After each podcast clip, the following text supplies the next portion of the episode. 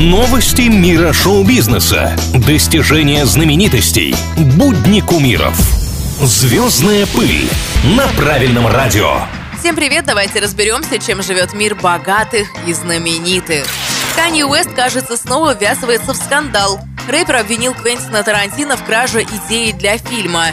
Уэст заявил, что много лет назад пришел к режиссеру с интересной историей для одного из своих клипов. А Тарантино взял и снял кино. Речь о картине «Джанго освобожденный» 2012 года.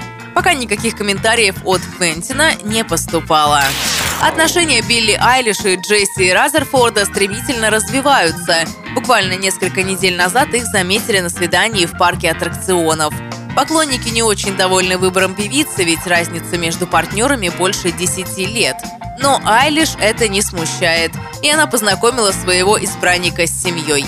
Источники, близкие к паре, говорят, что родственники Билли в восторге от Джесси, так что нам ничего не остается, как пожелать счастья влюбленным и порадоваться за них.